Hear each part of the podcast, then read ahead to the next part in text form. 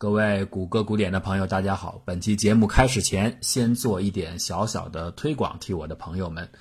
汪杰汪老板的新书很快就要再版了。另外呢，科学史评话的吴金平吴兄，他的新作大概很快也会父子。听说卓老板也会要出书了。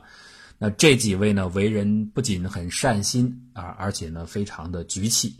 啊，对我们多有帮衬，在这里不仅表示感谢，也希望大家能够多多支持、多多捧场他们的新作。好的内容呢，希望大家共同来呵护，在此多多拜托大家，多多谢过大伙儿。那我们今天的节目就正式开始。谷歌古典，感谢收听。什么是好听的音乐？每个人对此可能有不同的定义，因为音乐的旋律和节奏千变万化，难以穷尽。尽管每支乐曲带来的大众听觉体验不尽相同，但其中的很多首却能被大多数人接受和概括为“好听”二字。那这种总体感受啊，似乎说明在万千的变化之外，有着一种超脱于形式的动听悦耳的特性是守恒不变的。这种感受蕴藏着一个极为深刻的物理和数学定律，它叫做诺特定理。这个定律说，在一个对称的系统内，一定存在着某种守恒不变的物理量。诺特定理把看似毫不相干的对称性和守恒性奇妙地联系在一起。从此，物理学家们知道，凡是有守恒量出现的地方，必有对称性存在；反之亦然。比如，物理世界的空间位移是对称的，这带来了动量守恒。而时间平移的对称性导致了能量守恒。对此啊，有一个很直观的解释，来自于平面镜这个例子。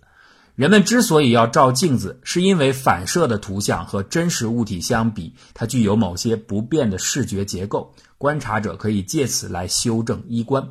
视觉的守恒量恰好来自于镜面反射的对称性。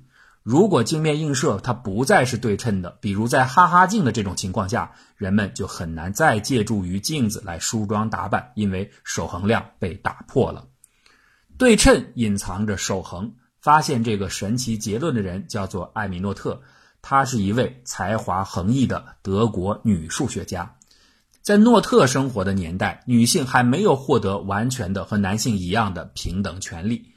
这位杰出的女性曾经多次因为自己的性别遭到歧视，不得不委屈地暂时顶着大数学家希尔伯特的名号，在哥廷根大学教书。希尔伯特非常欣赏诺特，极力的推荐，并且试图帮助他获得大学的正式教职，结果呢，却屡遭失败。最后，希尔伯特无奈地反讽那些保守的、顽固不化的、歧视女性的同僚们。他说：“我们是一所大学，而不是一间澡堂。”当然，本期节目我们不是要讲诺特的故事，我们要说的是他证明诺特定理时用的数学工具——群论。群就是一些元素组成的集合 G，再加上一种定义好的运算 O。集合 G 和运算 O 需要满足下面的一些条件。第一是封闭性，也就是说，G 里边的任何两个元素 A 或者 B 经过运算 O 产生的运算结果 C 必须也在群里边。第二呢是结合性，A、B、C 三个元素进行运算，先结合哪两个完成运算是不影响最后的结果的。第三呢是要求存在单位元，单位元 i 是 G 里边的一种特殊元素。它和任何其他的元素 a 进行运算的结果还保持这个元素不变。第四呢是得存在逆元，也就是说群里的任何一个元素 a 一定能够在群中找到另一个对应的元素 a 逆。这个 a 和 a 逆，它们两个运算的结果得是单位元 i。可以说呀，群的这个定义它本身就蕴藏了对称性在内。你发现了吗？单位元就是对称中心，逆元就是对称的项。如果说上面的这些规则听起来有些模糊的话，没关系，我们可以看看下面具体的例子。全体整数集合以及加法运算就是一个最典型的群。整数加整数还是整数，满足封闭性；加法运算本身满足结合律。零就是单位元，因为任何数加上零还是自己；而一个数的相反数就是它的逆元，因为一个数加上它的相反数刚好构成零。故此啊。整数关于加法满足上述的四个要求，它就构成了一个群。但同样是整数集合，对于乘法就不能成群，因为乘法里边的单位元是一，而大部分整数的倒数都不是整数，所以这些整数不存在逆元。当然了，如果我们把整数集合变成全体正实数，那么它配合乘法还可以构成一个群。群的元素并不一定需要无穷多个，有许多很简单的有限群的范例，比如最简单的。正一、负一这两个元素的集合，它关于乘法就构成了一个群。与这个群等价的人们熟悉的其他形式的群有很多，比如抛硬币的结果组成的群，物体和物体的镜面映像构成的群，逻辑的非运算建立的群等等。这样的群代表着可能是最朴素的一种对称形态，只有正和反的集合。那除此之外，n 个有序对象，它的全部排列也能够构成一个群，这叫做置换群。比如魔方的全部变换的不同形态就是一个置换群。我们可以看到啊，只要围绕着单位元，一个集合所有的元素，如果呈现出一种对称的分布，它就可能构成一个群。这就是群的对称性产生的根本来源。因此，在数学上，凡是对称，一般都用群论加以描述。这种对称呢，既包括像直线一样的无限集合的那种开放式对称，也包括圆环一样的有限集合的循环式对称，所以它的适用面非常的宽泛。当群是无限大时，运算的结果很容易封闭在群的里边，因为有无穷多个对象存在嘛。但是当群是有限的规模时，运算如果还想保持封闭性就很困难了，因为像加法这样普通的运算形式，它越累加结果越大，而你的群是有限的，所以一个加法的结果很容易就越出了群的边界，故此就不再封闭了。那么有限群上的运算，如果仍想保持群里边的定义，就必须能够拐弯形成某种循环。循环群里边最典型的例子。就是钟表上表盘的十二个数字零到十一，它们啊在一种特殊的模十二的加法运算规则下，就能够形成一个群。所谓模十二加法，其实就是让两个元素直接相加以后除以十二，以余数代表这个加法运算的和。那这样的加法其实就是可以拐弯和循环的，而由此。这个群的循环对称性也就变得非常直观。我们看钟表上时钟的时间总是在无休无止的重复运行，每个钟点的地位完全相同，彼此对称。钟表的十二个时刻，每一个都可以认为是由一个单位小时经过若干次的累加运算分别来生成的。与此类似。一个无限的整数群，它里边的任何一个元素，也可以认为是由单位一经过若干次加法运算逐渐累积产生的。这就是对应于群的生成元概念。生成元的存在决定了系统具有守恒性。诺特定理能够通过群论揭示出对称和守恒的关系。简单的来说，就是从这里产生的。那说到这儿啊，大家可能有些迷糊了。以上的这些说法和音乐究竟有什么关系呢？你看，音乐的好听是一种形式之外的不变特性，而守恒量代表着对称，对称又意味着某种相似。所以啊，说清这个关系，得先从人类乐感方面的相似性说起。所谓音乐，就是对于声音变量的一种人工结构的设计。那没有设计的时候，就是普通的声音；有了结构，才能够形成音乐。因此，音乐和数学上的结构，它必然存在着联系。音乐里的声音是一种频率，频率是一种实数变量。既然是实数，那么最直接的乐声的代数结构，应该就是定义在实数加法群或者乘法群之上。那有人可能想到了，这是不可能的，因为乐声不能够当做实数来处理。为什么呢？原因很简单，在真实的乐器当中，除了可以连续发出各种音调的弦乐器之外，依靠钻孔发声的管乐器，还有在特定键盘位置敲击发声的打击乐器，它们大多数都只能发出一系列预定好的音高。那为了音乐演奏上的统一。音乐的乐声就只能选择某些规定好的频率作为标准的音阶，而这实际上是离散的音高系列。音阶虽然是离散频率的集合，但是从理论上来说，这个集合应该是无限的，因为从低到高对应着无数多个音阶的元素，它是一个无限群。但是真实的情况又并非如此，因为人的听觉系统它所能感知的声音频率的范围并不是无限宽的，而是有限的。这就意味着音阶的集合它只能是一个有限群。既然是有限群，根据刚才的介绍，它的运算就必须得能拐弯，能建立循环。问题是，音阶的循环该如何建立呢？其实啊，这点我们之前说过了。人们很早就发现，相差两倍的频率的声音听起来是非常相似的。这种相似性就为音阶循环提供了天然的分段点。我们把全体频率谱按照基频的倍频分成若干个段落，那每一个段落就是一个音阶的循环周期。在这种倍频相似性的基础上，人们建立了音乐当中的音阶结构。如果把每一个半音都平等的视为一个对称的音阶，那么在一个八度的循环内，最佳的音阶制定方式是划分出十二音阶。这是因为采用二的十二分之一次方作为音阶之间的频率公比，它最容易在整数音阶位置处产生接近简单整数比的和声。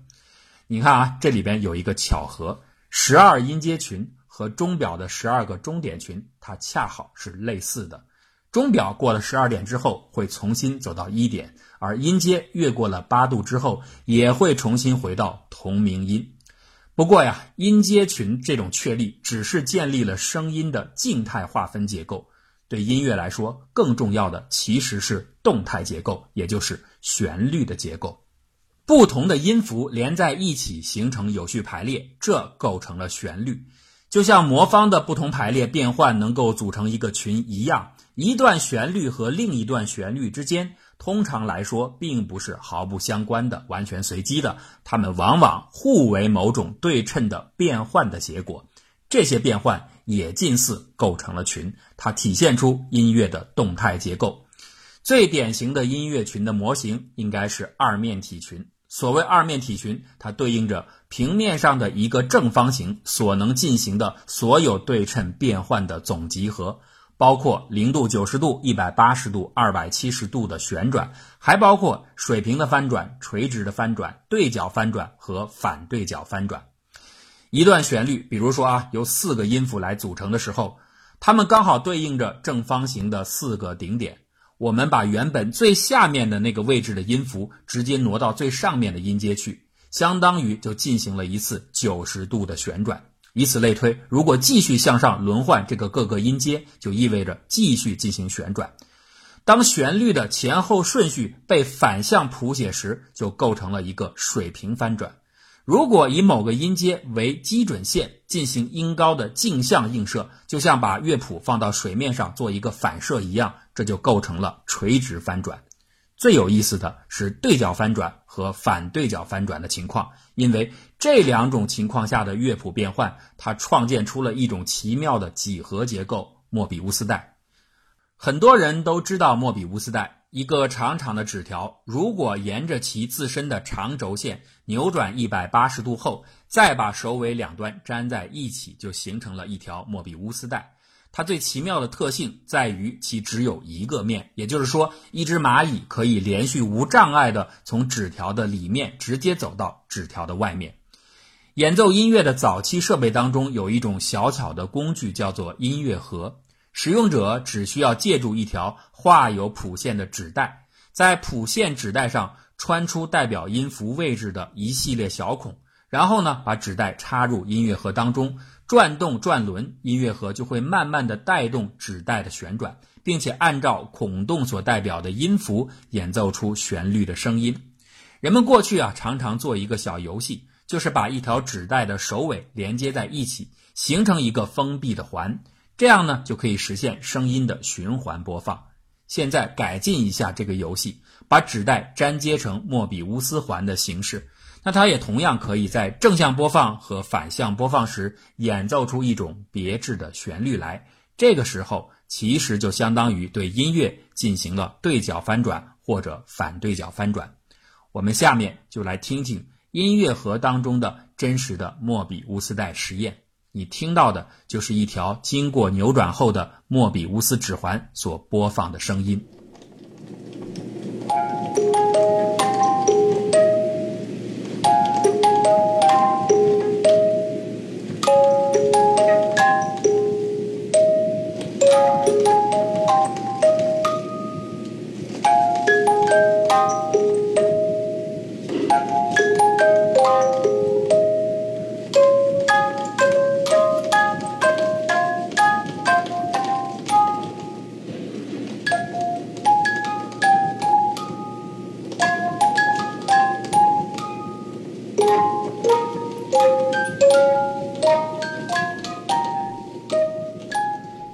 此处，莫比乌斯带开始反转到另一面。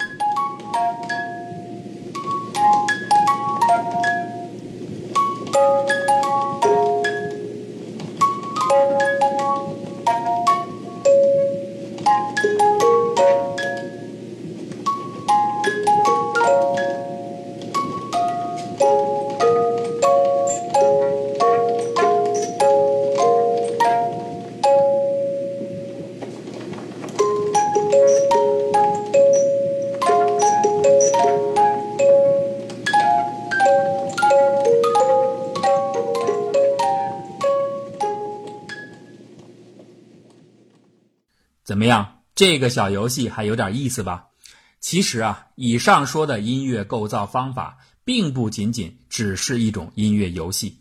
在真正的音乐大师那里，特别是在古典音乐的创作大师那里，他们是被真正的运用到经典作品之中的。比如巴赫最有名的《螃蟹卡农》，这里边就有莫比乌斯带的身影。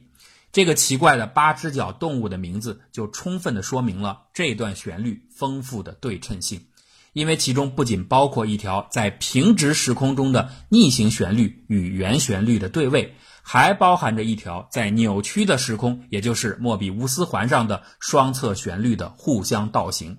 这听起来真的有点像爬行的螃蟹。我们先来听听标准的旋律。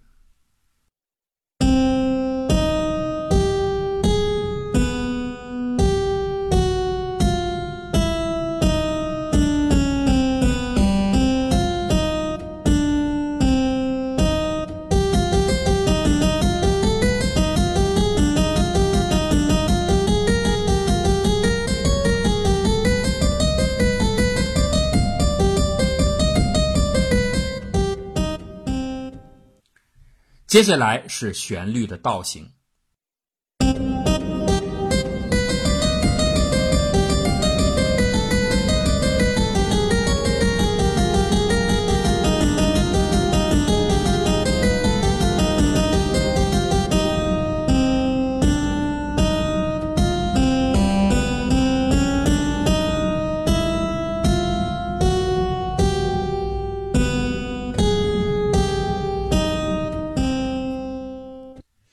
现在从两端同时的相向而行演奏。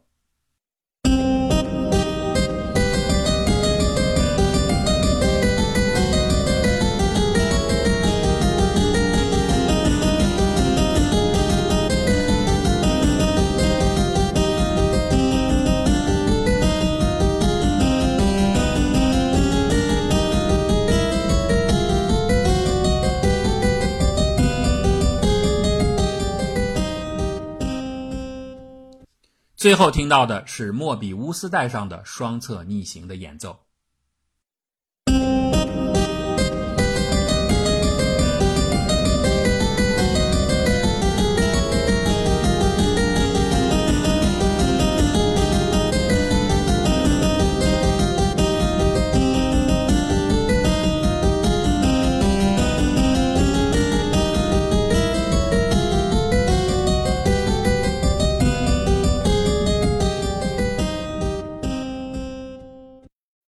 好了，以上这些所有的对称变换搭配在一起，就形成了螃蟹卡农。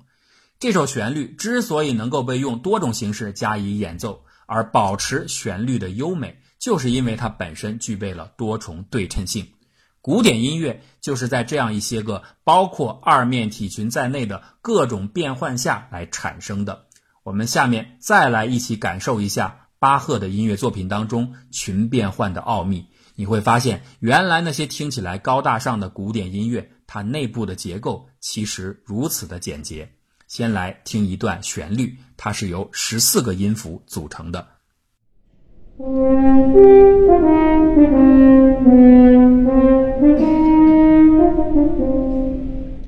现在呢，把这个基本旋律进行水平的翻转，从后向前的播放，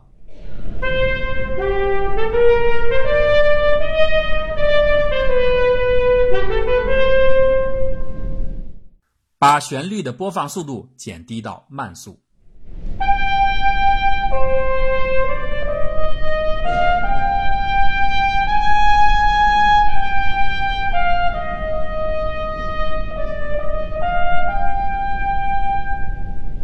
接下来继续把旋律减慢到极慢速。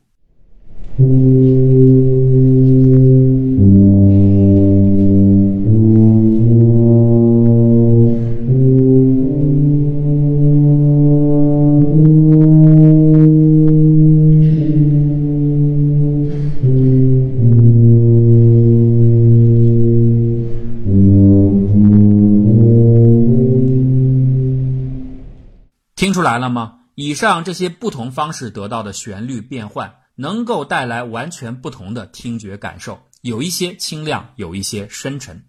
而当把它们组合在一起时，却能产生出一种神奇的、令人惊讶的化合作用，一种丰富的层次和嵌套的美感油然而生，就像万花筒里的分形花纹。那接下来，我们就一起来欣赏一段完整的这些片段组合的旋律。巴赫所写的赋格的艺术，它完完全全是由上面几种旋律片段叠加在一起造就的。你可以试着从其中分辨出不同速度、不同方向的旋律的组分，它们就是这首音乐变换群里边的元素。